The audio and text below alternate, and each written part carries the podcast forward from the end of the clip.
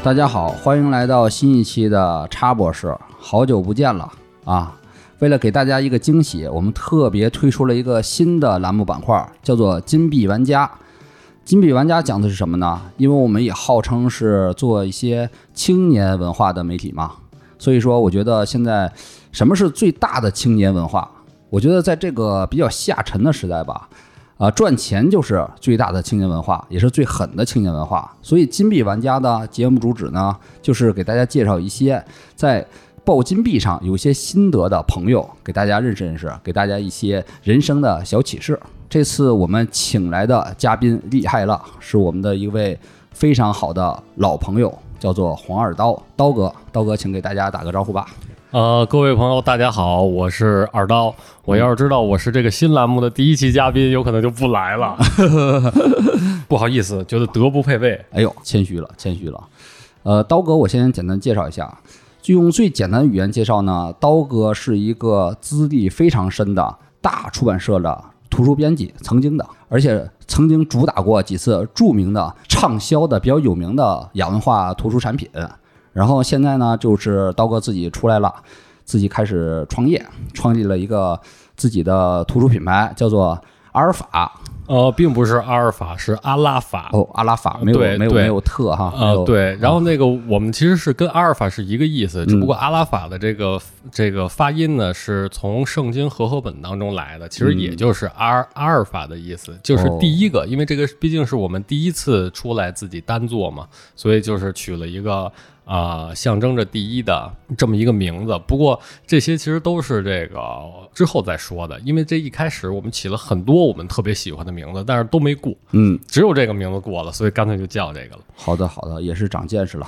然后大家都牢牢记住这个以后可能会震耳欲聋的名字。谢谢谢谢。阿拉法，我先简单介绍一下本期的主题吧。今天本期的主题其实非常直接，就是看似非常冷门的出版。行业不赚钱的一个行业，当初刀哥是如何是运作一个非常牛逼的项目，而且赚到了一千万以上利润的啊？这个项目就是克苏鲁神话系列。所以那个咱们主旨说完之后，咱们先慢慢的聊一聊这个刀哥是如何的进化成今天的刀哥的。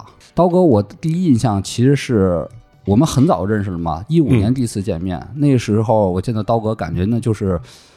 大知识分子啊，民民国范儿的老北京民国范儿知识分子，怎么会有这种印象？反正我你在我心目中印象就是很有文化，就感觉跟那个文道啊、丹青啊那那那感觉似的。那看来我就是装的啊！但其实深入的跟刀哥了解之后，我发现刀哥早年起家也是非常的刀哥哦，倍儿俗。方便介绍下刀哥，你最年轻时候是什么行业起家吗？呃，最年轻的时候其实哥。当然已经是上一个时代的事儿了，所以现在说也不怕说什么有人逮我之类的。就是过去我学生时期，其实就是呃卖盗版、卖盗版光盘。嗯，那个时候是有一段时间是做这个行业，在这个互联网还不是特别特别呃火爆的时候，因为后来就是有可能现在的这个呃年年年轻听众。一想到什么看电影之类的，都想的是有可能是在这个呃视频网站上啊，然后或者是之前啊，包括在这个盗版网站上下盗版资源。但其实最一开始的时候，大家都是这个买盘来看的，而我那个时候其实就是卖盗版光盘的。嗯，那那是大约几几年呢？从业时间？呃，差不多是高中上大学的那个时候。我操，你就是高中时代就开始干这行了？其实就是。啊，零八年奥运会之前哦，因为是因为我有印象很深，是零八年奥运会左右的时候，似乎是一夜之间，大家都去网上下电影了，就没有人买盘了，所以我的生意就没了。然后这个生意没了之后呢，干脆就就不干了。哦，大约从业是三到四年的时间了。呃，小三年吧，小三年，小三年。不过那个时候确实是挣了不少钱。我那个时候挣的钱，一直到后来长大了，大大学毕业、参加工作、结婚，还没花完。哇塞，嗯，就就我感觉那个时候卖盗版挣的钱比之后正式参加工作了这么多年加起来赚的钱都多。是这么这么厚啊、嗯啊！那我挺好奇啊，我一点一点问啊。首先就是说，咱那个说你怎么发现这个盗版行业呢？哦，其实其实也不是发现盗版行业，因为嗯我自己在这个做这个小买卖之前，嗯其实自己就是一个。消费者啊买买盗版光盘的消、消费者，我这个家里无论是这个正版还是盗版，我那时候只要一有零用钱就花在这上面。嗯因为从小就是一个不是怎么太爱学习，但是对这个、也不能说是亚文化吧，就是对文化行业其实是有很大的憧憬，有很大的向往，喜欢看电影啊、听音乐啊、看书啊。嗯当然看书也都是喜欢看闲书，然后整个这个童年和青少年时期都是这么过来的。呃，怎么开始卖的？是因为呃有很多我想看的片子买不着，嗯所以那干脆我就想，如果要是自己要是卖盗版盘的话，有可能可以从这个进货商那儿能找到很多我自己想看的片子。你就直接绕过经销商，直接去那个片源对，对 去找了。嗯啊嗯。然后后来发现那个真是一个很，就是在那个时代，就是我一直都希望啊，会有一些经过那个时代的人，就比如说是这个行业内的人，到现在可以出一些什么回忆录之类的，回忆一下那个时候的那个时代。嗯，当然我不认识他们具体的人，但是我。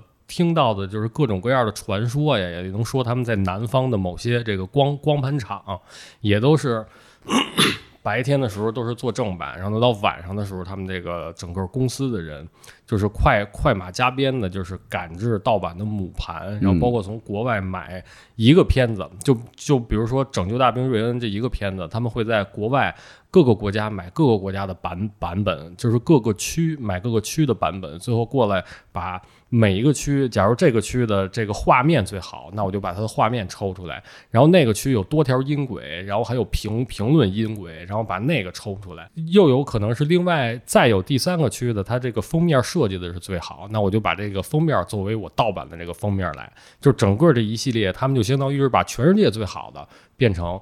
咱们到时候可以拿七八块钱，最多也就十来块钱可以买到的一张盗版盘。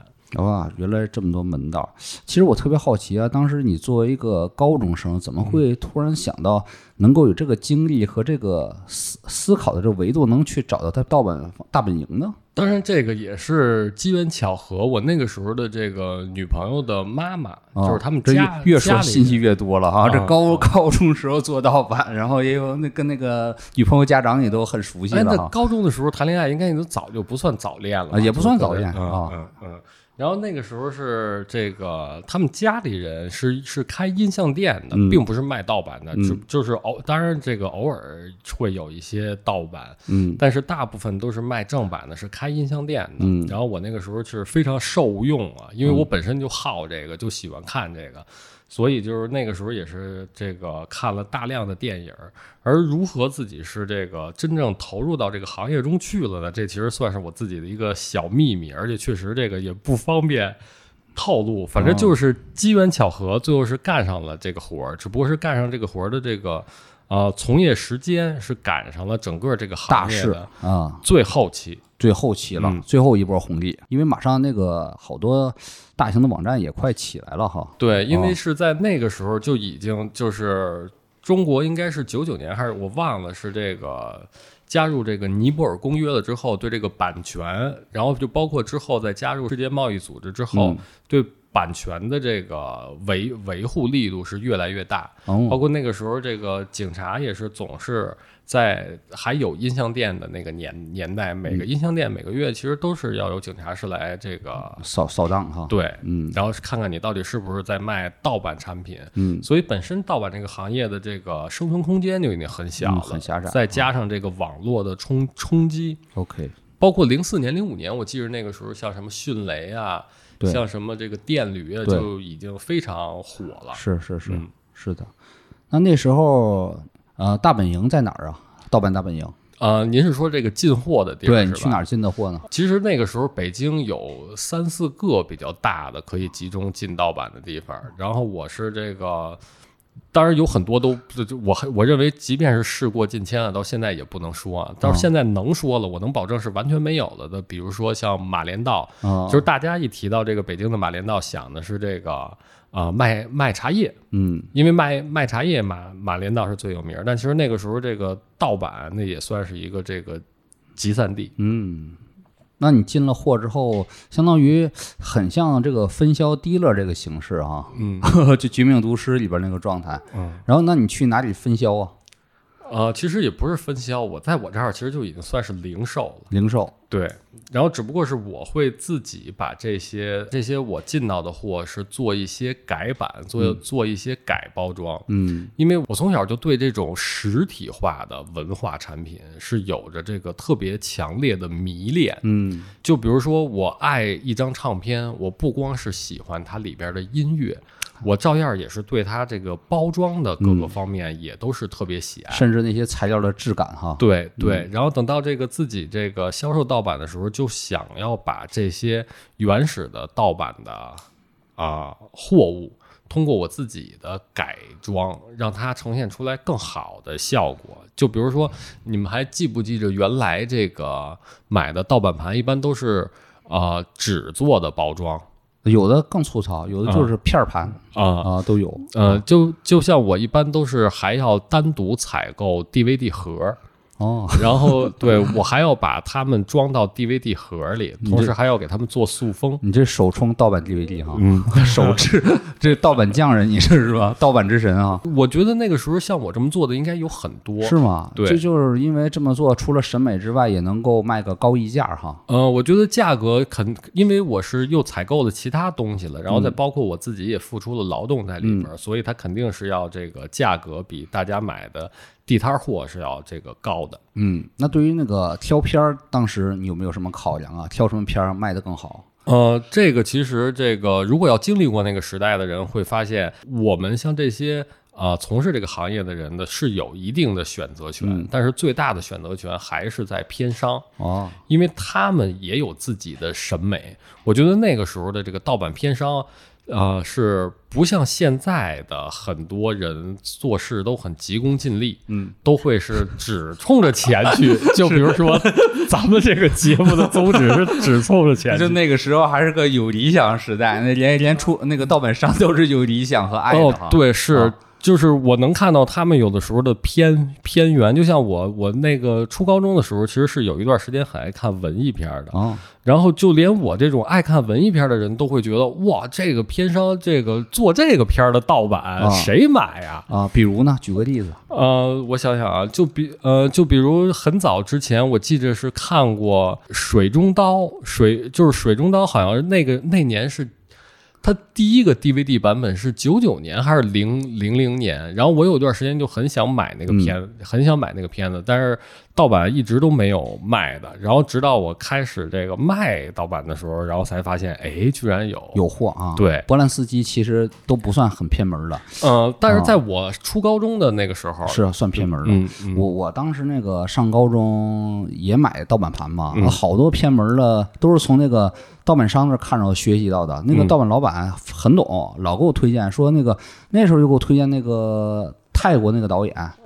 叫叫什么来着？就是那个拍什么他叔叔灵魂那个那个很偏门，嗯还有那个什么东欧的一些片儿，什么叫什么现在忘了，就是拍那个拍动画那个，还有奎氏兄弟，啊，很偏的就是像那个奎氏兄弟，东欧那个拍动画那个，我想想是叫什么？是哪个？杨什么什么。啊，对，好也史云梅史云梅梅耶，史对云梅，耶，然后啊。是前两年，是前年还是反正是刚有疫情的那年，好像啊。北京电影节还放过他的片子啊，是嗯是是嗯。是，当时这非常非常偏，可能嗯。你都学到什么电影学院里边了嗯，那种冷门片子，然后盗版商都懂，啊对，也是大开眼界啊。而且我觉得他们最厉害的那那个时候最厉害的是他们自己做的字幕，嗯，盗版商自己做的字幕，对，因为有很多冷门的片子，它没有在这个港澳台地区发行，哦所以它就没有官方的中文字幕。嗯，然后盗版商他是自己做字幕。如果要是聊盗版的话，是有特别特别多可以聊的地方，就嗯包括那个时候能看的啊。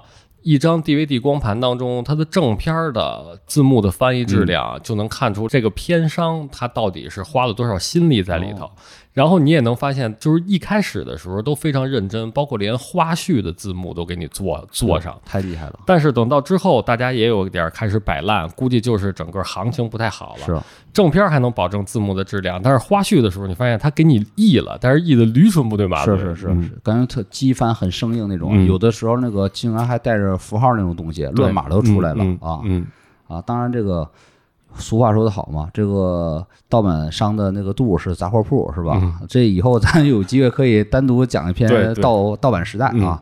那接下去我其实还关心的是，当时你进了这种的货，去哪儿销售呢？去大学吗？大学门口吗？嗯，这这这个之前是在哪儿销售这些东西？咱们在这个节目当中也就不讲了，就是只能说到的是，就是消费群体啊，消消费群体其实像这个呃，那个时候在北京的外国人其实也很多，就是有很多也都是卖给外国人。那是是不是就这块也是销售区啊？三里屯儿？对对，就像这边也是比较泛滥的地区，因为在这个就是如果大如果大家生活在那个时代，在那个时代就已经。大家不是小孩儿的话，是能发现整个大街上其实音像店是非常多的。对，嗯，其实我非常非常怀念那个时代。就是这个时候要提醒大家一下，咱们现在说的音像店不是音响店，嗯，不是卖高端音响的，嗯，是所谓的音像店，就是你进去之后，它既卖电影光盘，也有音乐光盘，然后还有一些更古早的是卖磁带，嗯。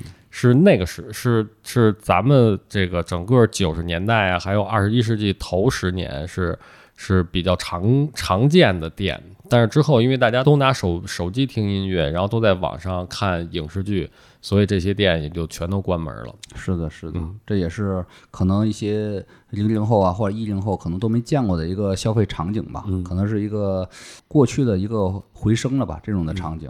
啊，而且我在这儿也友情提示一下啊，刀哥曾经的经历也是特殊时代的特殊产物，对对，大家也不要过度呃指摘啊，因为那个时候毕竟还未成年嘛，还不懂事儿，对对，未成年也当当时可能也是是吧，未成年人嘛可以理解，所以我现在这些年的所有的工作都是在为那个时代赎罪，赎罪 是。大家也可以看得出啊，这刀哥其实从小就亲自涉足了商界领域，也是一个脑子和商业嗅觉非常好的一个人。但是我非常好奇的是，为什么从青少年时期就已经赚到钱，而且商业嗅觉甚至胆量、行动力都很好的刀哥，选择了进入一个大家认为非常的清汤寡水儿啊，一箪食一壶浆，然后那个 出版和编辑的这工作岗位上了呢？嗯，其实就像刚才咱们也说到的，这个第一次见我的时候，觉得我像一个高级知知识分子，然后我说我装到了，其实也是因为我这个呃对出版行业是呃在没有入行之前是有特别深的向往哦。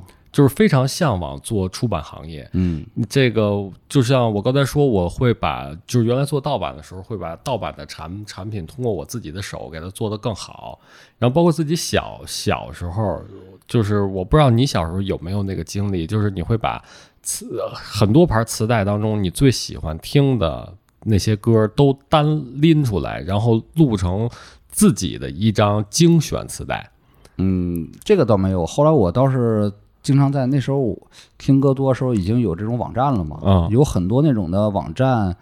可能现在都忘了，就是大家都没听过，叫什么巨鲸音乐网。我知道，我知道啊。那时候我买了一个特大的一个微软出的一个 MP 三，这好像叫叫 Zune 呢还是 Zune 呢，就一个大方块，好像是多少 G 啊？三百多 G，还还挺贵的呢，我记得。我买的水货，五百块钱买的。然后那个因为容量特别大嘛，我就把那个作为我的精选集了，我就从巨鲸音乐网下音乐，然后就就塞进去。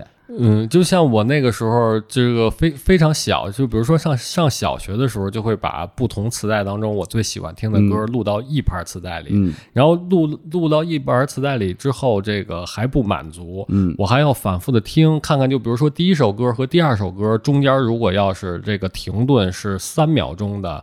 这个静音的话，那我第二首和第三首中间也必须是三秒钟。我每我每一首歌中间就必须都是三秒钟。如果要是做不到的话，我就还会再反复修改，然后把它把这个整个的这个磁带做完之后，我还要在磁带的 A 面和 B 面，我还要自己拿纸做裁裁切，然后把它的这个这个。A 面有什么歌，B 面有什么歌，用这用这种这个用手写嗯。那种击打体，嗯。然后我还要自自己创一个我的这个音像公司叫什么名字，还要嗯。自己创作一个 lo logo，以后我做的所有的磁带都会有这个 logo，哦然后包括它的盒，然后包括它的这个包装纸各方面，我都是自己做设计。啊，就是从小就养成了这么一个习惯。嗯。其实现在就是回过头来看，其实这些都是相当于是编辑的一种方方式，是。也就所以，我就是慢慢长大了之后，发现我对其他的事情的兴趣其实也有兴趣，就包括玩游戏啊等等这些也都有兴趣。但是如果要是把它当成一个工作来做的话，我觉得编辑对我来说的这个兴趣是非常大的，因为我嗯好像从小就一直在当编辑，是是所以就愿意要进入到这个行业。是，赶上我进入这个行业的时候，门槛儿特是属于进入出版行业门槛儿特别特别低的时候，所以像我这样的人也可以进来。就刚刚听你说，我真是挺佩服的，你天生从小就有那个匠人精神啊。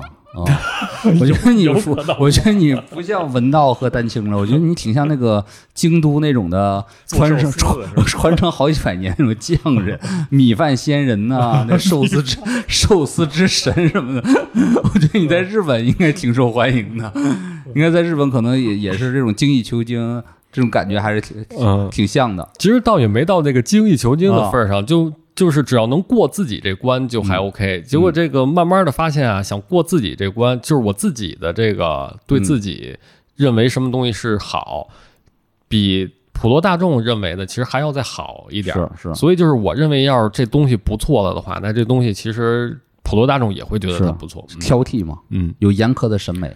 啊对，就是我自己能能不能做到另说，但是什么东西是好的，一眼就能看出来。那你啥星座呃，我不信这个啊，啊？我是射手座。射手座。那个十六型人格是啥呀？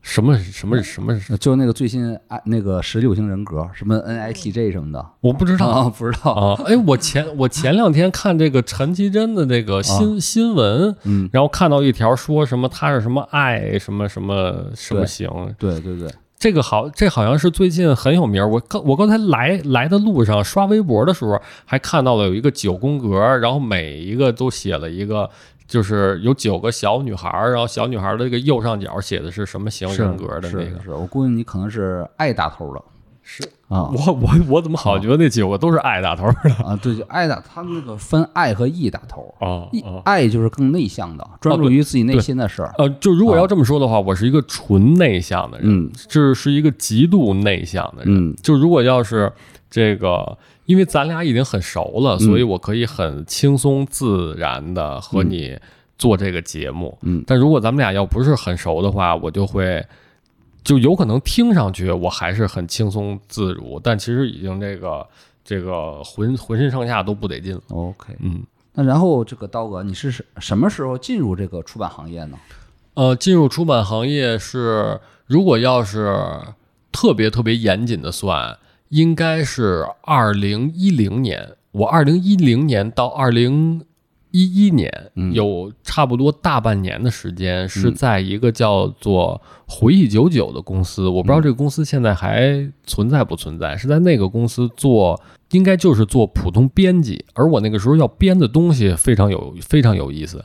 我那时候要编的东西是呃老干部的回忆录。哦，是我们这个公司是会有很就是派出去很多年年轻的记者，然后去到各个机关单位去看。当然我不知道这段能不能播啊没，事儿，你先说啊啊。就是他们去找很多这个离休干部。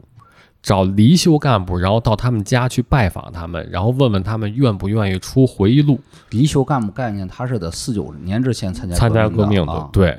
然后这个呃，其其中可以发展成客户，然后这个给他们出回忆录的那些人，他们就会去带着录音笔去啊采访，而我要做的工作就是把他们的采访资料这个汇集成文字，哦，转成文转成文字，然后再自己加工，给它成为书面语。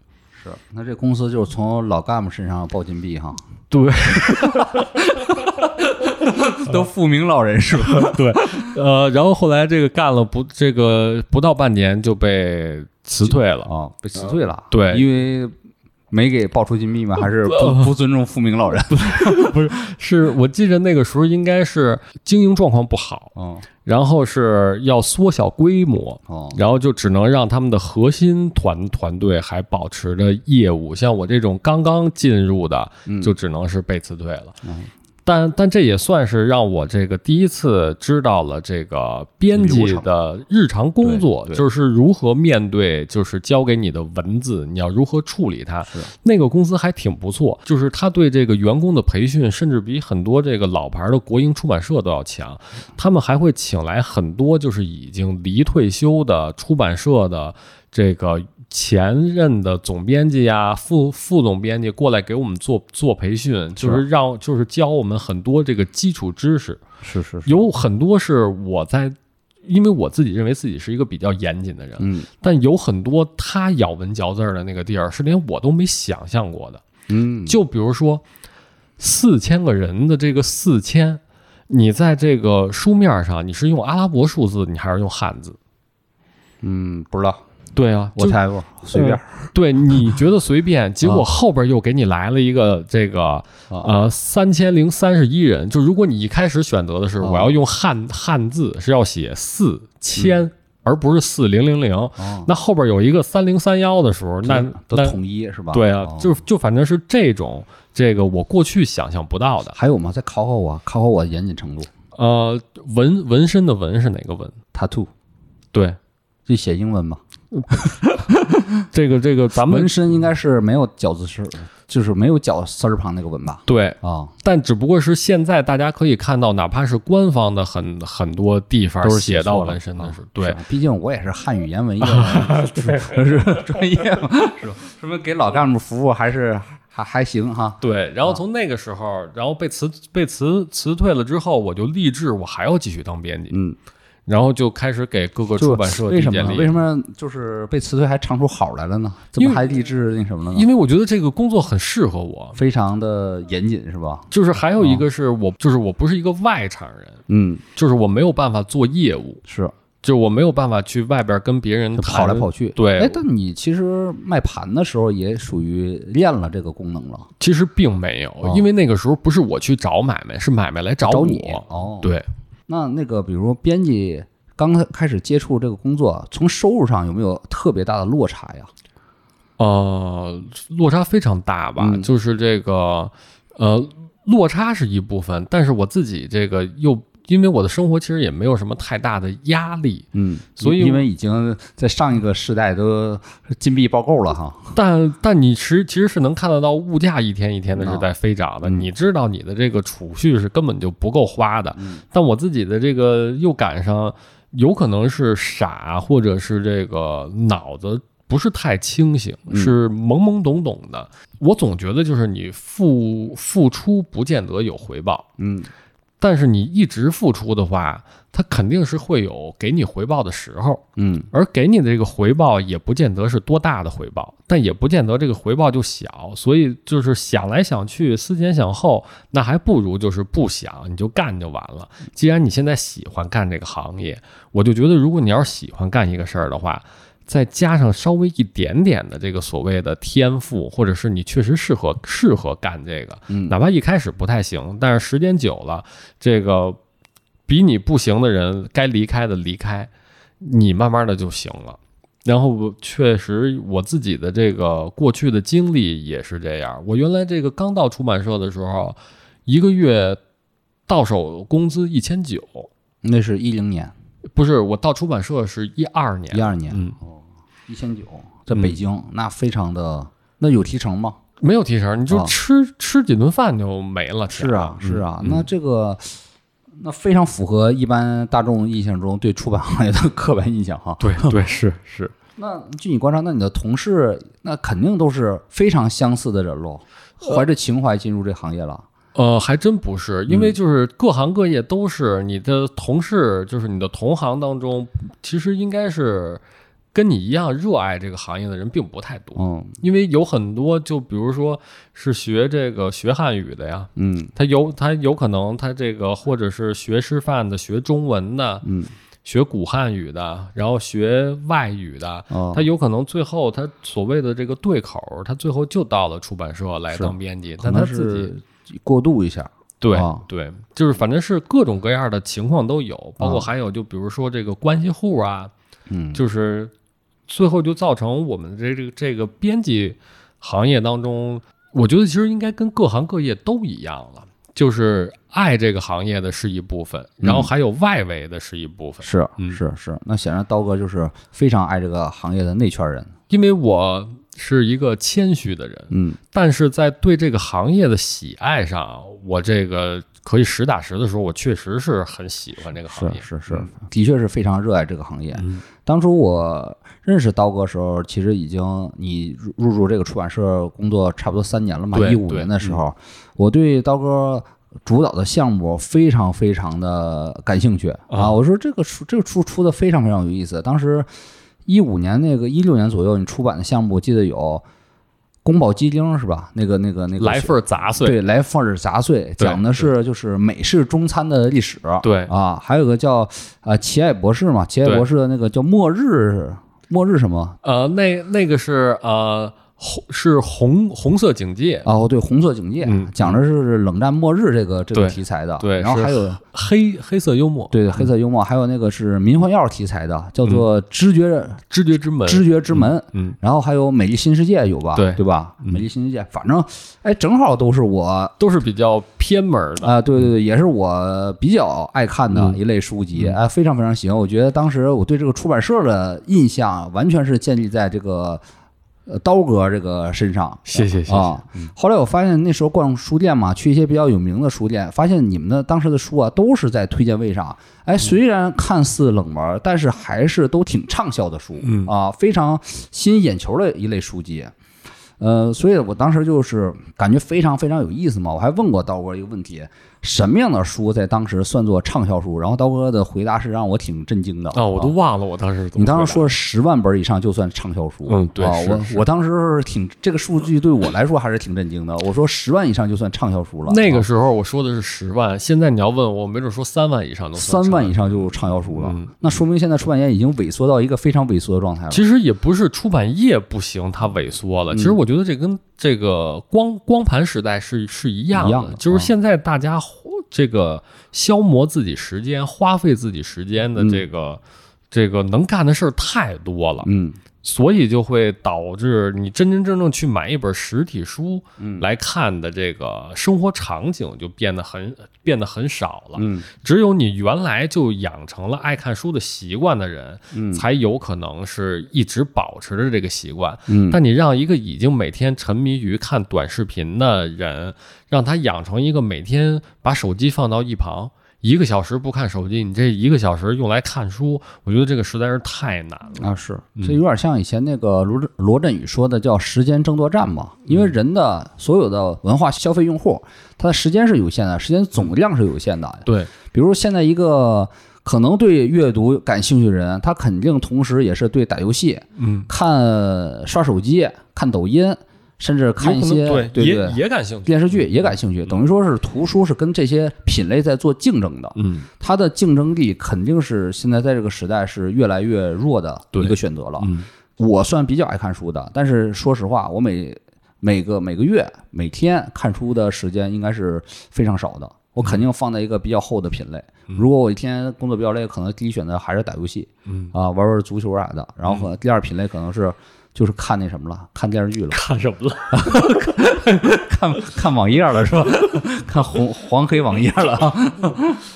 肯定是看书，是我得是他拿出一大块时间，我可能周末说决决定了这这个这周末星期天，我得好好看上个半本书，我才一本书不信呢。真的，我真是 真是这样的。我可以看我豆瓣，我这一年得看大约五十本书，我这个一周得看上一本书。我跟行我，你不信？我跟你行行，看看我信我信。啊，看的全是那个佛教书籍。要不我跟你你是发哥的？当时我就想问刀哥这个选题，你怎么就是能总是找着这些的啊，看似冷门，但是又能做出爆款的选题呢？这方法论是啥呢？呃，其实所谓的这个做出爆爆款，就是让很多喜欢这类型的人可以看到这个书，同时去购买这个书、阅读这个书。嗯我认为这个作为编辑来讲，功劳其实并不是太大。嗯这个其实是跟这个呃公司的发行以及他们的营销是占很大的这个比例的。嗯就包括我们现在阿拉法负责整个的这个呃宣传、营销以及发行的，嗯，这个我们的这个伙伴叫阿米达，嗯他就是这个在这方面，我认为是是有天赋。就包括我这边做的很很多书，当时在出版社里啊，都会有很多人觉得啊，你这个书是什么意思？对，就是你做这么一个东西，谁买谁看啊？而像我这种作为编辑的人来讲，就比较内向型的，我没法用这种很可以说服得了人的语言，就是可以这个就是非常有吸引力的语言告告诉所有人我这个书哪儿好哪儿好哪儿哪儿好。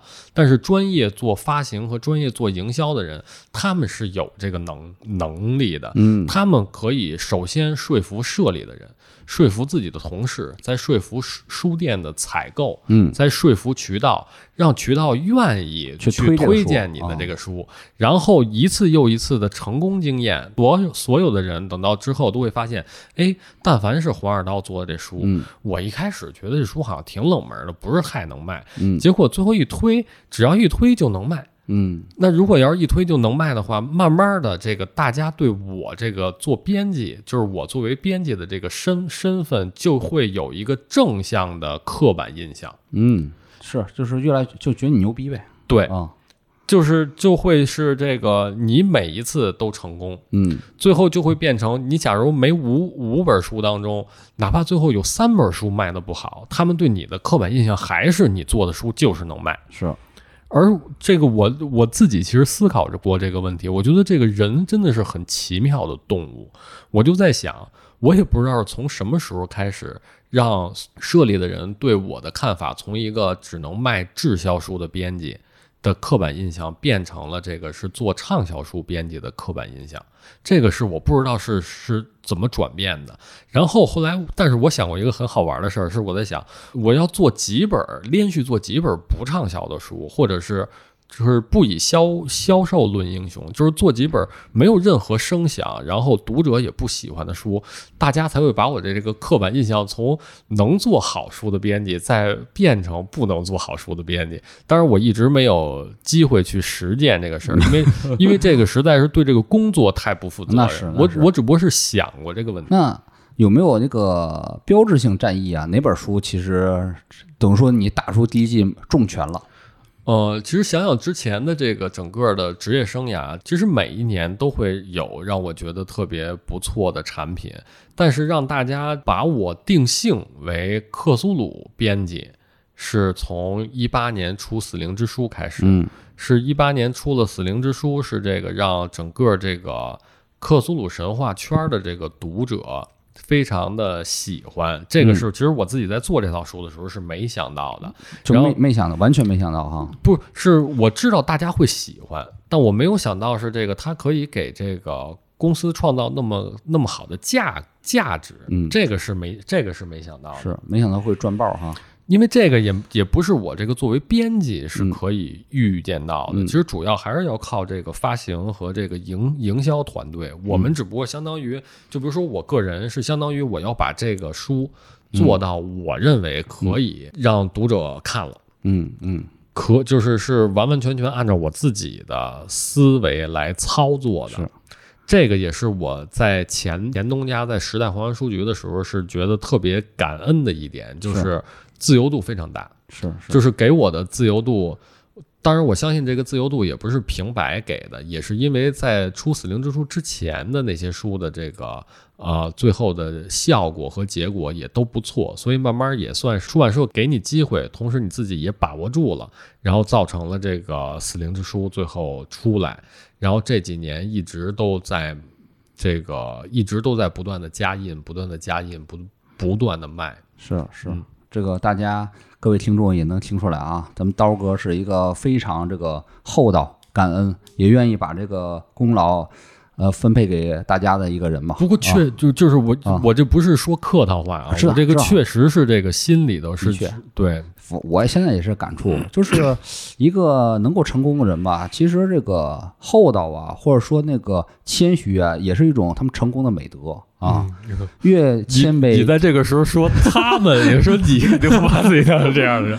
越谦卑越成功嘛。啊、越布施越有福德嘛。然后咱说句基督基督教那个有没有这种顺口溜啊？越怎么着就越怎么着，就谦卑的人必基督教没有顺口溜，就这种真言真言啊，恕我恕我那个无知啊。只是谦虚的人有福了。对，谦虚的人有福了，更贴近于天国啊。嗯嗯啊，对，OK。那咱们刚才也是那个把功劳簿也都分完了吧，咱们下一趴咱主要就聊一聊这个，你现在也是作为老板了啊，咱们就聊点儿数据上的比较干货，老板上的判断，咱们复盘一下克苏鲁这个系列如何是从成本、从各个渠道和最后的利润这数据方面，咱给大家做一个展示吧。把咱就是把克苏鲁做一个比较标准的案例，咱就解剖一下。嗯。呃，如果要把这个死灵之书当成一个案案例来看，嗯。就是就是我能看到的啊，嗯，就是我能看到的，他所谓的这个成功，然后确确实他是赚着钱了，嗯。然后我能看到他所谓的成功和赚着钱了，其实是是特定时期下的一个不太好复制的这么一个案例。嗯。就是他在一个特定时期下，那个时候做克苏鲁神话的出版社还不多，对，只是零星的，然后比较就是应该算是最厉害的，最厉害的应该是果麦出的那套克苏鲁神话一二三都是那种小小本儿的那个。对，然后这个另外的就是死灵之书，像死灵之书，我那个时候做的时候是赶上，呃，也算是力排众议吧，我要把它做成一个像巨大的砖头一样的那种大十六开的开本儿，然后一千多页，嗯。然后那个时候是就是其实大家都是反对的，因为大家都会觉得说你把它做成一个异形的书，最后在书店里也不好码放，嗯。然后有可能是给你摆在特别高的地方，因为怕人偷啊之类的。是是是是，呃，但是那个时候你应该算是这个编辑的直觉吧？对，你会觉得这个一一本叫《死灵之书》的书，你无论它是不是克苏鲁神话，我最后要给它面面向的读者，绝对不是只有那一小撮圈子内的人。嗯我要面对的读者肯定是普罗大众。是而如何让普罗大众第一眼看到，只要他有机会看到这个书，他就可以记住这个书。那我肯定是想的是要把它做的就像一个大法典一样。然后这个是我认为在制制作上，在整个编辑啊设计过程当中是是非常重要的一点。嗯就是哪怕之后我们的这个营销工作和发发行工作再出色，但是它的品相如果就是一个普通的书籍，有可能就是一个啊、呃挺厚的小砖头摆在书书店里，然后你一眼就是如果你要现在去书店的话，你会觉得这个哇一眼太琳琅满目了，每一本书都是这个。就是你单看每一本书做的都不错，但是你整个你在整个书店你这个放眼望去，你会觉得太又太同质化。嗯，而我们那时候就想做的是一个不同质化的东西，就是一眼醒目，让人一眼就看到。对，就是说的特别容易，但是你真的是要做一些这个，确实是 make different。对对对，需要也需要力排众议嘛，需要，因为这是一个做出一个相当于说反常识的一个决定嘛。对对对对对对，你你说的这个词儿特对，就是反常识的一个啊事儿。因为那本书我当时我到手的时候也是挺震惊震惊的，嗯非常重，嗯非常厚，嗯，感觉得有十斤吧那个书。对啊对，有了。嗯，这本书当时销售是多少本呢？呃，这本书从一八年开始，是一是一八年的这个时候，一八年七月份嗯出的，到二二年到它的一个版权期五年内，应该是销售超过二二十万册。二十万册。对，啊然后像这个二十万册，就是你听上去跟这些啊，就是动辄上百万册的那种这个超级畅销书比，是这个差不少，但是在利润上其实并不是。对对，因为那售价挺高的也。对，啊一个是它的售价高，还有一个是因为我们知道我们的这个品种是稀缺品种，对，就是它市场上的可替代性啊其实是很小。然后我们这个死灵就算是呃一个那叫就是像叫什么逆鳞，对那个逆这不是就是不要用这个词儿了，太恶啊心了。，逆流而上吧，对对啊，嗯。做了一个当时也是说反常识的当时一个行为，从选题呀、到嗯。刚才说的从整个的书的设计、书的成品，嗯，包括你们对于价格的这种的不让步，其实都是这一套组合拳。对，我觉得啊。刀哥你说的这个特什么刀哥，我觉得发哥你说的这个是特别正确嗯。的，就是我们整个死灵之书，就从我一开始策划一一直到最后的销售，嗯。参与的主力人员嗯。都是在做着让别人觉得是反常识的事儿，嗯，结果最后他反而是成功了。对呀、这也是你的一个、只不过我们并就是参与其中的人，核心成员并没有觉得这是反常识，是我们是觉得这个应该，我们反而觉得我们的这个应该是常识才对。哎，其实好多事情都是这样的，嗯。就是你很有信心的一个事情，嗯。可能在绝大多数，别说大众眼里吧，圈外人眼里吧，和咱咱可能在圈内人眼里也是。感觉是是是不可取的，或者说值得值得怀疑的事儿啊，嗯。对，犯傻的事傻帽行为嗯啊。但是你其实自己是有这个信心的，嗯。有这个信心的人，其实有也有大有人在，但这敢这么做出来的，敢想的人有，敢做的人不多、嗯。啊。但凡想明白、敢做的人，基本不是胜利，那就是是死的很惨啊，就是就是惨败 啊，可能就是不是不是官渡之战，就是赤壁之战。啊，就这种感觉。那显然这个就是你的这个，你作为曹操，你就是这就是官渡之战嘛，扬眉吐气嘛。然后，据刀哥说，这次的纯利润啊，就有一千万以上。呃，就是听起来好像是一个挺可观，就尤尤其是在出版行业上，嗯。听起来其实是一个很可观的数字，但其实也不是太可观，因为它不是这个短期之内给你盈利这么多，而是在很长期细水长流。如果你要是算这个利润的话，它是给你这个带来了差不多一千万的利润。不过，这个其实对长期做出版而言也是非常重要的，是，就是你这个所谓的家底儿当中，嗯有不断在加印的老书，而且是利润率很高的老书，嗯这对你以后这个策划新的选题、出新的书来讲，其实是能给你提供很大的保护的。嗯包括我在老老东家这个作为这个呃那那个时候的品牌叫二厂，作为二厂的这个负责人。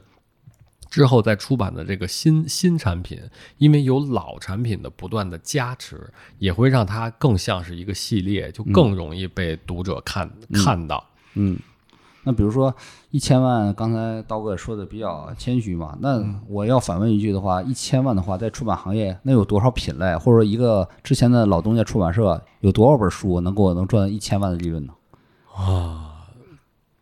没查数据也不、也不好说，但确实是这在这个出版社当中确实是算高的了，对吧？嗯，呃，能以前比如说我再反问一个问题，比如说咱都是出版圈聚会，假设我也是一个，我就说那咱们那个复盘一下，大家拍脑袋想，闭着眼睛想，哪类品类你大家会觉得有信心能够利润一千万？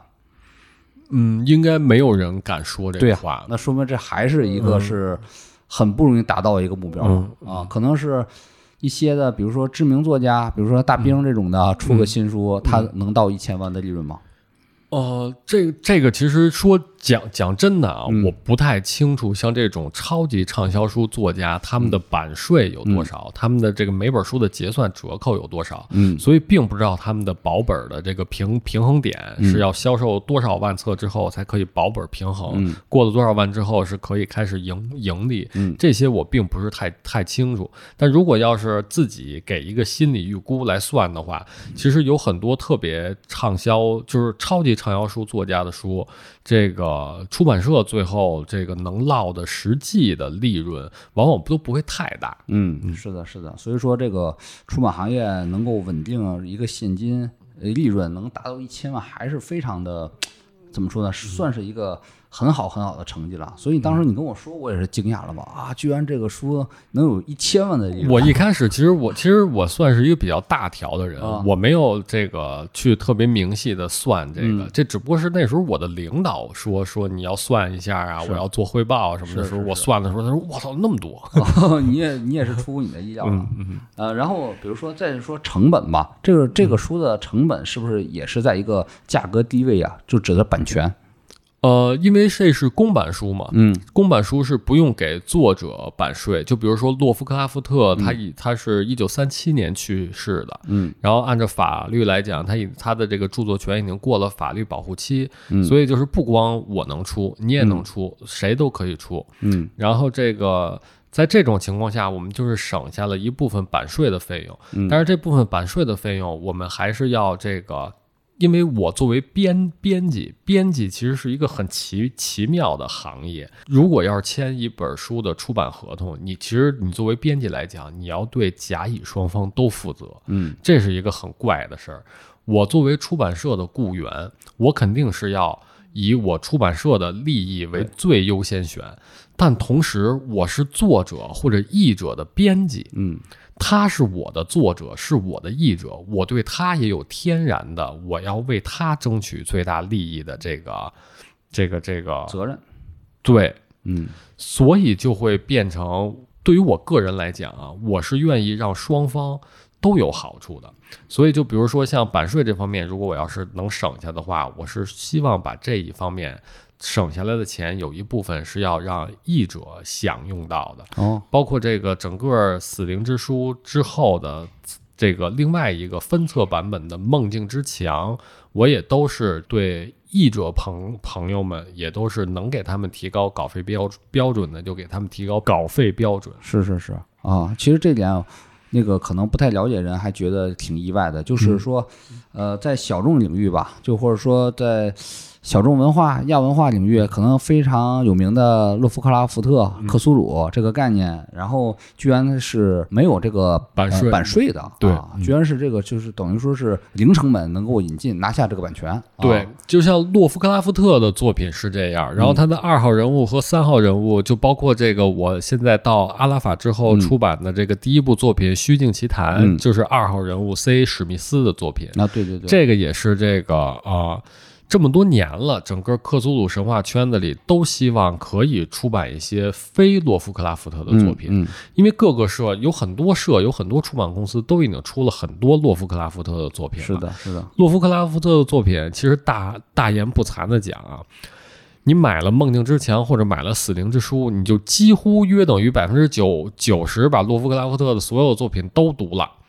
然后其他的一些版本也都是这个篇篇目也都是重合的，只不过是译本嗯不同。这个时候我我们就觉得是最应该把非洛夫克拉夫的作品，把其他的二号人物、三号人物的作品也都让中国的读者看到他的中译本。嗯，这是我们现在在做的工作。这些工作做完了之后，未来我们是要做版权书的。嗯我们现在定睛在初代克苏鲁神话作家的这些作品之后，我们第二代、第三代、七十年代的、八十年代的，包括林卡特他们那些人，就是现在还活着的那些作家的作作品，我们也都要引进到国内来。这个就相当于是一个非常长远的计划。是的，整个克苏鲁神话的这个计划，刚才也跟发哥还有这个听众朋友们都介绍了。第一本《死灵之书》是二零一八年出版的，对的，但是我们策划选题的时候是二零一五年了，哇，这三年呢，三年之后才出的《死灵之书》。但是在最一开始策划选题的时候，现在的《虚境奇谭》也是在计划当中的。就整个把大战略、整个发展路线全都计划好了，当时，其实都已经，我是一个特别不爱做计划的人，嗯。但是从一开始，我的这条克苏鲁的线是已经都是想好了的，只是没有想到它出版的过程是很艰难的，嗯。它是会有各种各样的问题，包括我也是这个单打独斗嘛。就是一个人的这个时间终归是有限的，所以想要把我想要做的这些事情都做成，嗯也是需会需要花很久很久很久。我有时候想，如果我要是还留在出版社的话，我有可能要干到退休，才有可能把我二零一五年的时候就已经规划好的东西做好。有点儿呃掣肘太多，效率太慢啊。就是各方面的原因吧，所所以才会想这个想。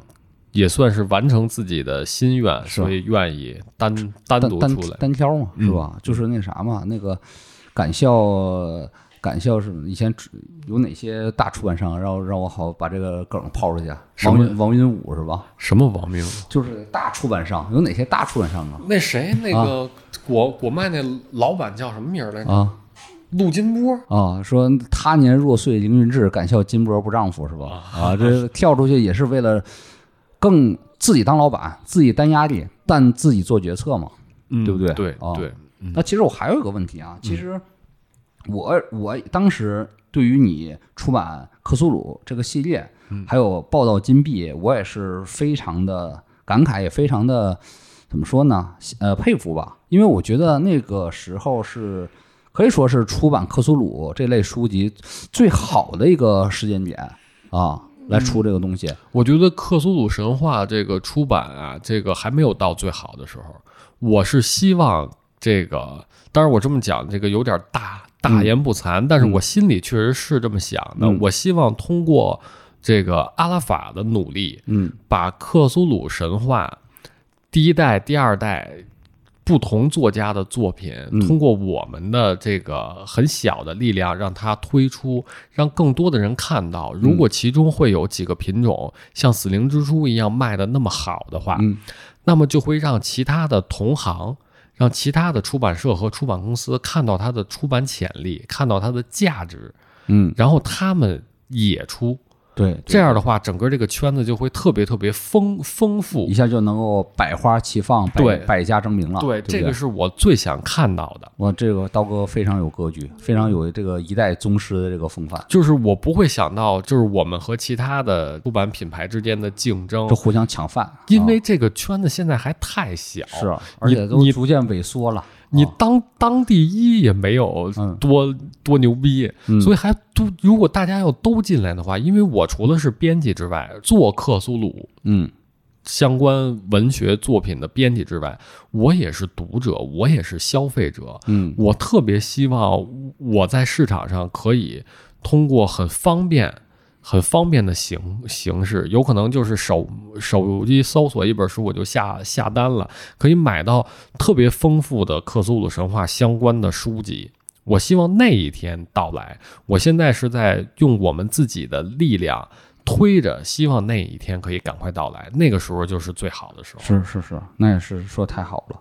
而且这个克苏鲁，我也是读者吧，我也是读者，因为我很早就也不算很早，我最早接触克苏鲁是上高中，大约是零四年吧，上高一的时候，哦，那其实以在在中国来讲，已经算很很那时候我买了本杂志，我忘了是哪本杂志，好像是《科幻世界》或者什么什么的吧，那个那个一个月刊，然后里边就专门的介绍了一个小专栏，小不叫小专栏，一个小特别文章，就介绍呃洛夫克拉福特，然后那个讲叫克苏鲁神话，然后刊登了他那篇挺著名叫《克苏鲁召唤》，哎，我就读完了，我就还有普色茅斯阴影嗯。都登了两篇，嗯。然后我说这写挺好啊，这写的。然后 尤其我特别喜欢克苏鲁召唤，他说那不可名状，嗯。什么上新西兰航海，然后见着那个巨大建筑物，我觉得这个戳中我点，太牛逼了，这个。然后就是他那是很很宏大的，非常宏大，嗯。我就特别喜欢这种宏大不可名状的东西。然后后来这个这概念我就记住了，然后后来跟谁唠。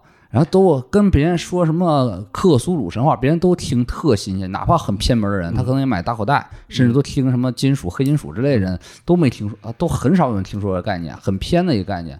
后来我是到了大约就是可能十年后吧，就是一四一五，哎，克苏鲁这概念好像慢慢的往上走了，好像因为那时候可能是。有几个事儿吧，一个是侦探里边儿好多就是评论家或者说是里边儿涉及克苏鲁元素了，对，跟黄衣之王有关系。对，后来又是什么那个特别火那游戏嘛，《血源诅咒》啊，明显就是纯是克鲁苏克苏鲁元素在里边了。然后可能在一些流行文化领域啊，甚至亚文化领域啊，这个克苏鲁这三个字儿啊，哎，慢慢上来了。然后那时候我可能注意到，一四年大约看看 B 站呐、这是个一些 UP 主在讲这个事儿了。后来就是。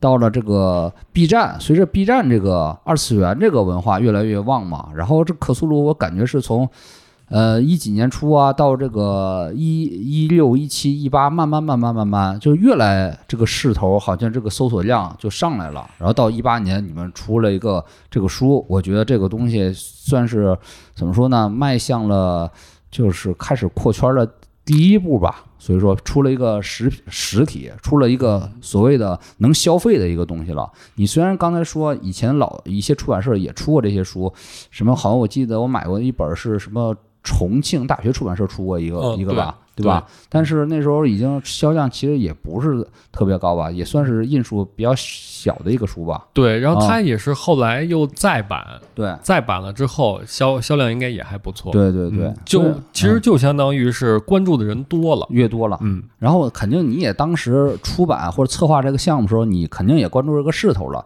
当时你们内部对于这个克苏鲁的认知群体，还有那个消费群体，有过内部评估吗？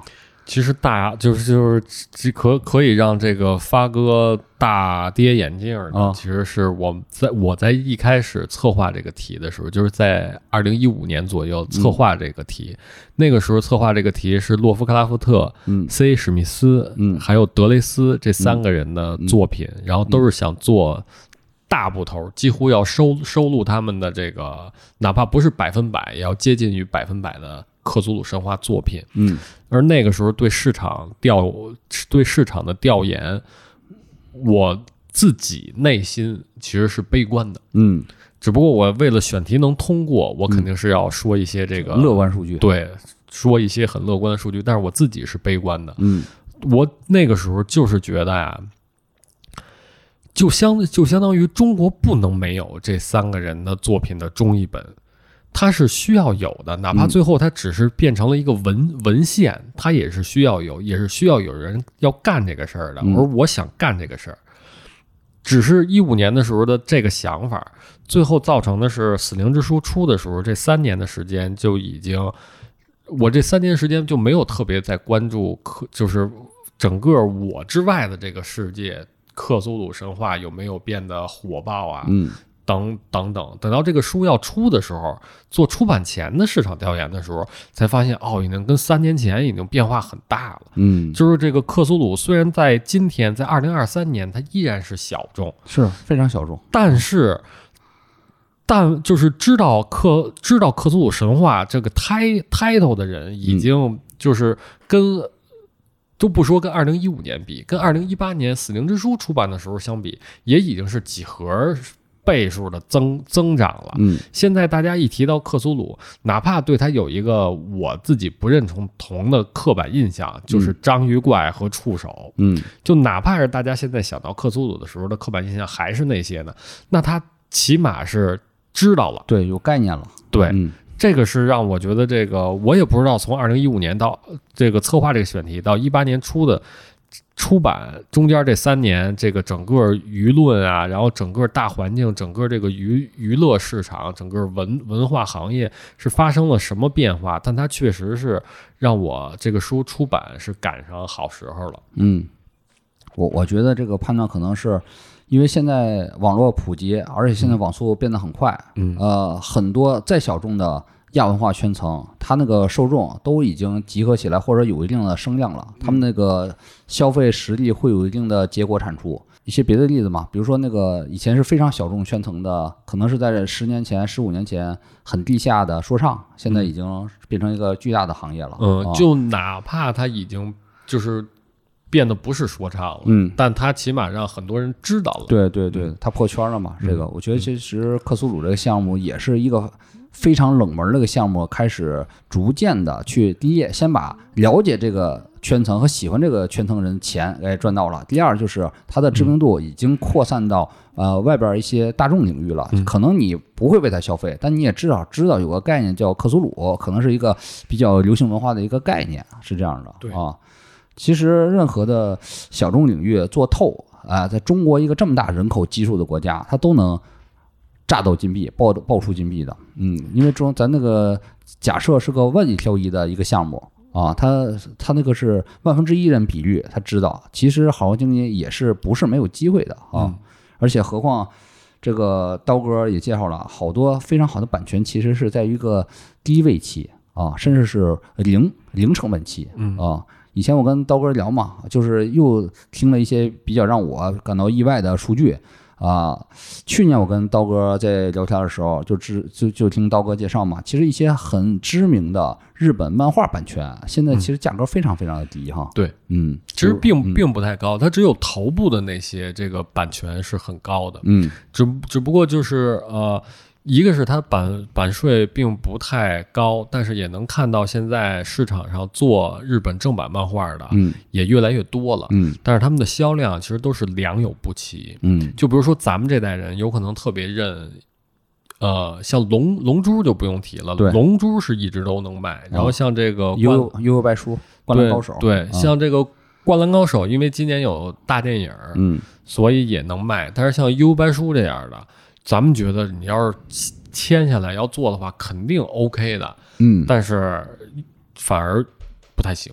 嗯，你觉得悠悠白书如果出版的话，再再版的话，嗯销量不好啊？我认为不，我认为不乐观。然后这个包括去年，去年咱俩聊天的时候聊到的这个漂流漂漂流教室，对对对，这个是一个不成立的。嗯就是它如果要是出版的话，肯定会删的特别多。对，然后你删的特别多，首首先是版权方不同意，再有是哪怕版权方同意了，你删完了这个之后，肯定是要让读者骂的。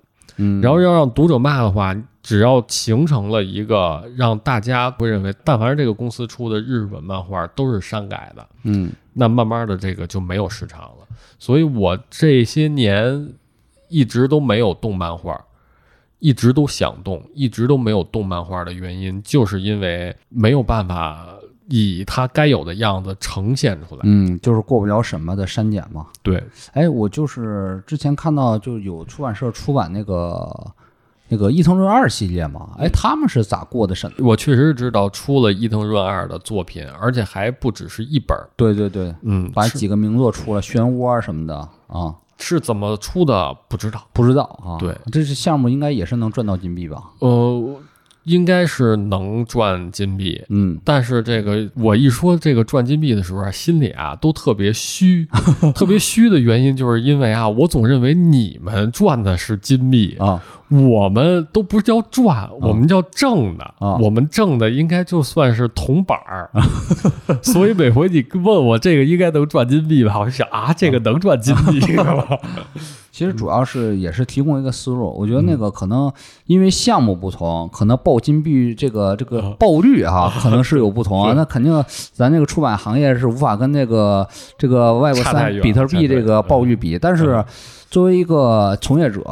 呃，一个执行过优秀项目的人，他的思考思路其实是给触类旁旁通的，是可以给大家一些思路的。其实，比如说刀哥说这个，呃，他的这个比较成功的这个案例，克苏鲁系列，总结起来，我觉得有这几点要素。第一，找到一个你细分领域比较冷门、没没什么人竞争的一个领域，比如克苏鲁当初属于这个领域，因为可能当时大家在卷的都是一些鸡汤啊，因为刀哥跟我介绍过嘛，前十年是一个鸡汤啊、创业心灵这方面是一个主大家出版业在拼的一个领域，而所有人刚才刀哥也说了，都认为所谓克苏鲁那嗯都不知道是什么，一个很很冷的一个项目嘛。但是刀哥对这个这个市场的项目判断是是有其的信心的。第二就是它控制一个成本啊，为什么出克克苏鲁是一个很好的项目？因为刚才也说了嘛，它那个成本不高，因为它最大的一个一个大头，它的版权费用，它是一个共享版权啊，是一个很低价位的一个东西。所以说，大家也可以那个根据这两点好好分析分析嘛。然后我想问刀哥的是，那根据这两点啊，你看说比较呃聚焦一个大家还没有拼得很厉害的、比较冷门但是有受众的一个市场，呃低价位去抄底的一个这两点来说，那之后有没有一些比较好的出版项目呢？或者你你在构画中的东西呢？嗯，就是我刚才听发哥你说的这个呀，这个我我是我反而是有点这个心里虚了啊，然后反而心里虚的原因是因为我就是我感觉你说的和我心里想的嗯。是殊途，但是最后啊是这个同同归了，嗯。就是我自己认为我并不是这个呃找找一个大家这个竞争小的嗯。地方，嗯。但实际上确实我做出来了之后，你客观上的看，确实是找了一个竞争小的呃我这我很理解这种感觉，嗯就好多善于游泳的人都不觉着自己游泳好，你这本能的你就奔着小众去的。你看你从卖盘开始卖的也不是，主要其实还是因为自个儿喜欢。对，就是你一自个儿喜欢了之后啊，你就愿意干这个事儿，你就会会觉得这个中国这么多人嗯像我一样喜欢的，或者是比我更喜欢的，大有人在。嗯我首先想的是，愿意做一个特别好的东西啊，让他们买了之后特快乐。啊是，然然后其实是奔着这个去，包括刚才你你提到这个未来的这个出版计划，嗯，就是我二零一五年的时候想做的这些事儿的延伸。做透，一直就想把这个克苏鲁一对二三前三名做透。然后不光是一二三，然后包括之后的，然后我们已经签了这个呃全球克苏鲁神话研研究领域研究洛夫克拉夫特的第一人嗯乔西，他是一个印度裔的美国人，嗯他所著的一个上下两册加起来有两千页左右的洛夫克拉夫特的传记，嗯这个版权我们已经签下来了。嗯然后这个是我们以后的这个非常重要的出版工作之一。嗯另外还有这个德雷斯的作品，我们也要出了。然后像现在刚刚出版的，我们是三月份。呃，结束了众筹是 C.A. 史密斯的《虚境奇谈》嗯然后我们取得的这个成绩也是让我们很开心，是，就是整个这个销售额有一百六十五万，然后这个我们通贩版就包括这回来做这个节目，其实也是要小小的打一个广告，就是我们这个通贩版的《虚境奇谈》也是要在七月中下旬，就是要正式让大家看到了。之前在这个众筹时候。没有来得及购买的，然后现在等我们通货版上来之后，大家也可以看看，看看是否有兴趣下单购买。因为我们在后台，在这个魔点做众筹的后后台是收到了很多人给我们发这个私信，问这个他没赶上，问现在还能能不能买。这个确实是跟大家说抱歉，就是众筹版就是众筹版，我们不敢多多多印，因为我们多印了是对。众众筹期间购买的人对他们的不负责任，所以大家如果要是还是有兴趣想买的话，就是等通贩版上来之后再买对。对对，然后这本书的名字我再重复一遍，叫做《虚境奇谈》，应该是各大平台现在都是可以看到，对吧？嗯，咱们这个节目大概是什么时候上？呃，半个月吧，半个月之后啊，嗯嗯对啊，大家大家，我现在手里边就已经有了两本儿，也是非常的厚重，然后包装也是非常的精美，很有意思，大家可以啊感兴趣看买一买的。对它的篇幅上大概应该是跟《死灵之书》差差不多了，都是有一千页左右。然后这个是除了 C.A. 史密斯的小说之外，还有他的诗集。嗯，就是像这个核核心的克苏鲁圈的人都知道 C.A. 史密斯，嗯因为他是相当于是克苏鲁神话的二号人物了嘛是的。但是这个非核心区的。就是知道克苏鲁神话，但是又不是那么太了解的人，肯定都只知道洛夫克拉夫特，而不是 C.A. 史密斯。我们做 C.A. 史密斯的原因，也就是为了要把 C.A. 史密斯这个作者推给大家。这个不是因为做 C.A. 史密斯，所以要说他的好好好话，嗯，但是包括这个洛夫克拉夫特自己在这个书信当中，也跟不同的他的笔友，然后同那个时代的各种出版人啊、编辑啊，推荐 C.A.S. 就是 C.A. 史密斯的作品。洛夫克拉夫特的原话我忘了，我前两天正在审稿子的时候还看看到，大致的意思就是说，C.A. 史密斯的作品是洛夫克拉夫特他自己有可能用穷其一生去追赶，也追赶不上。嗯然后是这样的一个作家，然后对于我们的阅读感受来说，他也是和之前大家看到的克苏鲁神话都是洛夫克拉夫特的作品，风格是完全不同的，是更诡异，嗯然后是更宏大，嗯是色彩斑斓的。就是如果要看洛夫克拉夫特的作品，觉得是很阴沉，然后是在这个呃。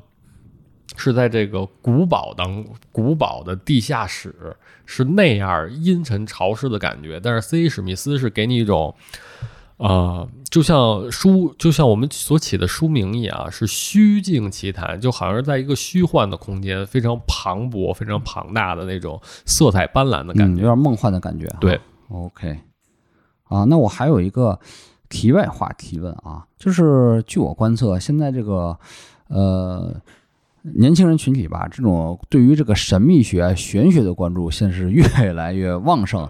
那这个方面的出版有没有一些机会啊和爆发点呢？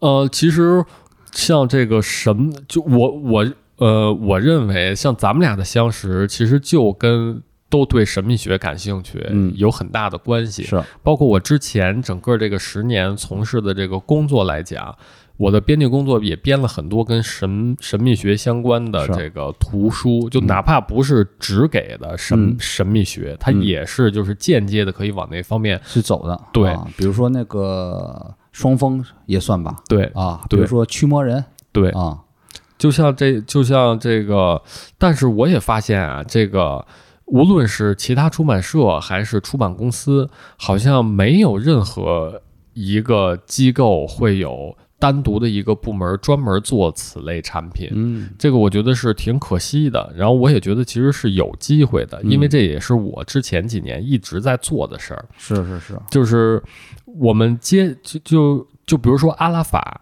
嗯阿拉法以后如果要是有幸可以在两三年之内活活下来，并且可以按照我们的计划继续完成我们的这个出版工作，嗯同时可以壮大一些的话，那么这方面这条线的图书产品，肯定我还会重新加入进去，嗯就是把之前自己在老东家没有完成的工作。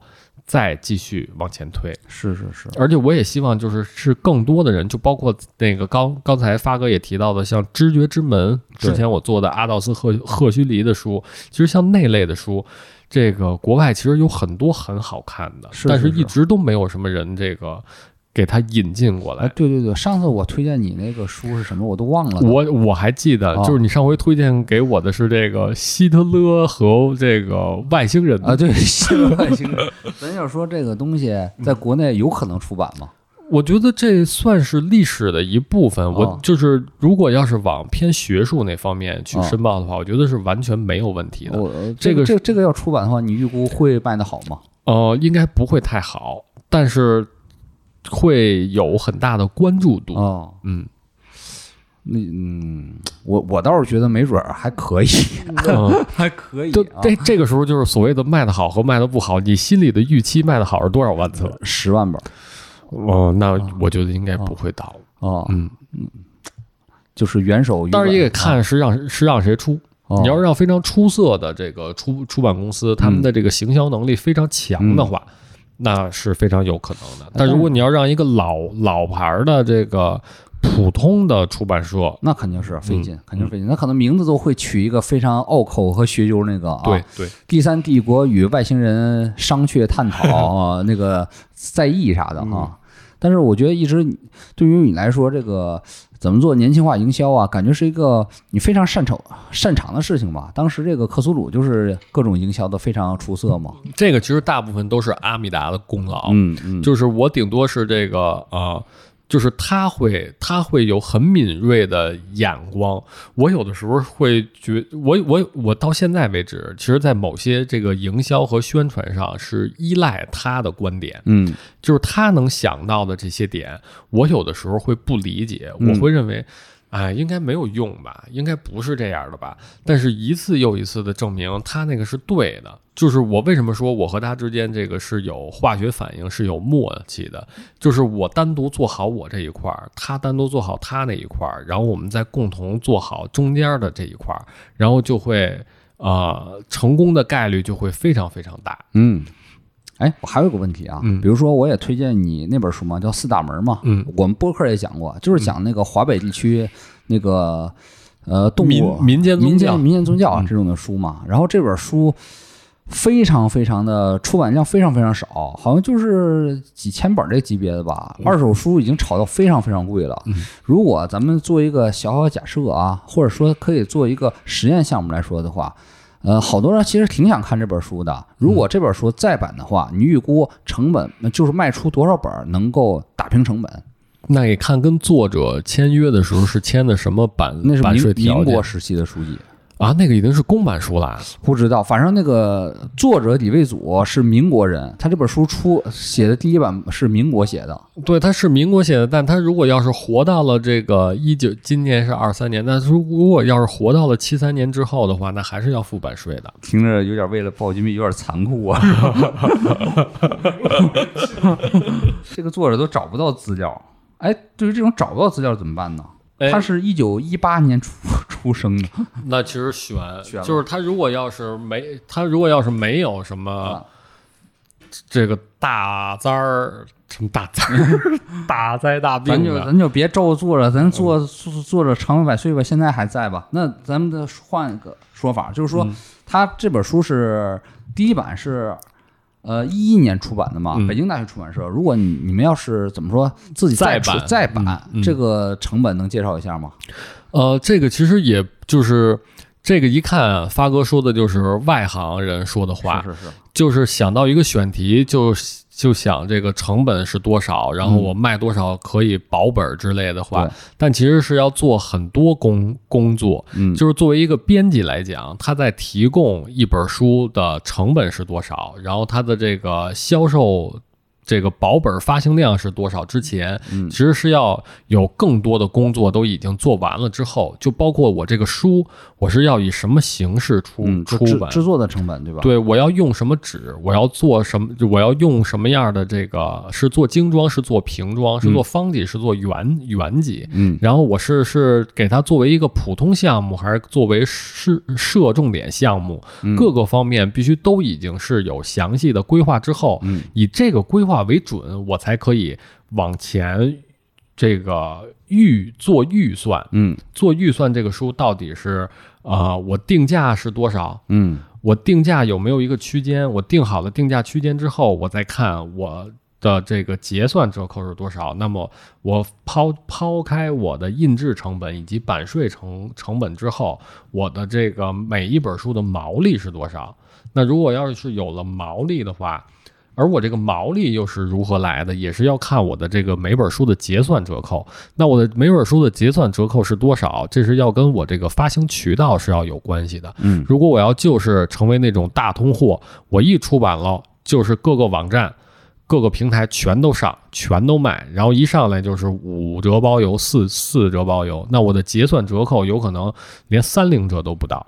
那如果要是三零折都不到的话，抛开了我的这个印制成本和版税成本，有可能我的毛利还没法涵盖我的编辑成本。嗯，那这本书属于那个绝版书嘛，冷门领域嘛，肯定不会直接又打五折。这个书再版就是得按照出克苏鲁那个架势来，嗯，而且不一定叫四大门了，这太怎么说呢？太绕弯了，直接就叫出马仙儿，还还可以有儿化音，出马仙儿。我就是特别喜欢发哥你的这种，就是、就是我们需要圈外人的编辑思维嗯和编辑思路。嗯你刚才说的那些，有很多可以在我的工作当中，这个得到启，就是让我得到启发和帮助。虽然都是我一看就知道是没有办法成立的，嗯就比如说你想起的那些名儿嗯，是不可能过审的。那是是是出马仙儿了都哈。对啊，就但但是这本书的再版的可能性，包括这个呃，未来是在什么渠道卖，以以就是以什么策略做发行，嗯，其实是都是可以探讨。那如果这个跟北大谈一下这个再版版权，这个费用贵吗？那它上一版是二零一一年出版零一，一年，啊那它之后就没有再版过，没有没那那这个版权应该已经不在北大了，那就是应该已经回回归作作者了。啊，或者说作者的他如果是没有去世五十年，就是他的作者或者作者家族是吧？对，是就是他的继承人。是一个比较弹性的一个事情，对吧？谈这个价格。对，哦，嗯那你预估呢？大约是什么量级？是十万级还是几万级？不，就是应该像这种作者，嗯因为这是他的原创作品，对所以像谈版税一般都是按照阶梯阶梯版税。哦，对，是就是，而且不是说我一我一次性我拍你多少钱，然后这个就归我了。嗯比如说版税给百分之八和百分之九，就是你书定价的百分之八和百分之九归这个作者。嗯，你书卖出一百万册去，你就是一百万本儿，谈分成啊。乘乘以书的定价乘以百分之八是作者的。那预估这本书如果就是叫能能假设能叫出版线儿的话，嗯，呃，你预估能卖多少本儿？我预估能卖个五万本儿吧。差不多。卖五万本，基本来说应该是一个赚钱的项目了吧？对，如果版税不高的话，嗯，肯定是赚钱了。那其实关于这种的，呃，玄学神秘学类再版，我有一个很大的一个书库片单儿。嗯啊，我这个特别爱看的好多书，其实都是那啥了。以后咱们可以这个叉博士和阿拉法做一个联名。那可以啊，直接就在那个我们播客或者公众号众筹啊。嗯啊，这这这相当于我们也是那个也是怎么说了，很爱做这种实操项目啊。也不说我们赚不赚钱，就说这个东西搞出来我就喜欢，嗯就证证明我们这个品牌啊，这公司有行动力，对嗯不对啊？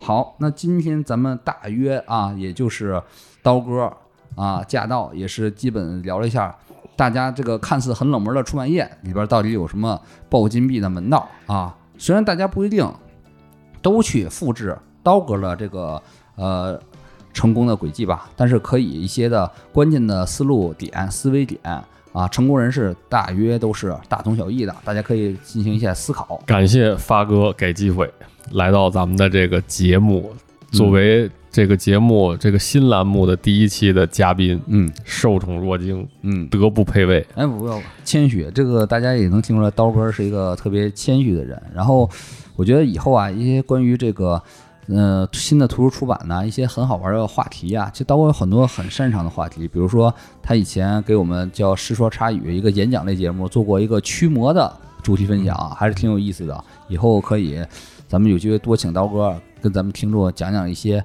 他那种比较感兴趣的一些属灵的话题啊，可咱们可以唠一唠啊，属灵的话题。好好好的好的，请也请大家那个敬请关注这个这个阿拉法啊出版社出版公司。出版公司文化发展有北京阿拉法文化发展有限公司，我觉得这名儿像那我爱我家，我 爱我家出来的啊！而且现在刀哥有没有什么需求啊？需要一些什么人呐、或者投资投资方也可以介绍介绍。嗯，因为我们这个是刚刚成立的公司嘛，这个呃，其实现在确实是缺人手，我们现在这个确实是需要很专业的编辑，嗯然后也有这个营销编辑，嗯。也是这个岗位，现在也都是对外开放，就是大家如果要感兴趣的话，可以这个给我们发邮件，对，到时候我也会把这个邮箱号给给给咱们看看在哪儿可以露出一下。嗯。然后，另外关于这个投投资人，我估计我们想拥有的这个投资人，在这个世界上是不存在的。嗯。这个其实就相当于是，如果要是只出钱，然后不干涉我们的任何工作，然后一年也不出现一次，像有有这样的人吗？嗯有，嗯，是嗯啊，不否认是有的。嗯那所以说这个万事那怎么可能万事皆有可能嘛？但是怎么可能会让我赶上呢？嗯不一定，不一定，一切皆有福音啊，嗯一切皆有福看音。然后那个关于一些招聘的信息，我们会在留言里边儿啊，刀哥会贴出他的联系方式啊，我嗯们会置顶的啊。好，那我们本期的分享就到这里啊，我们下期再见。拜拜各位。拜拜。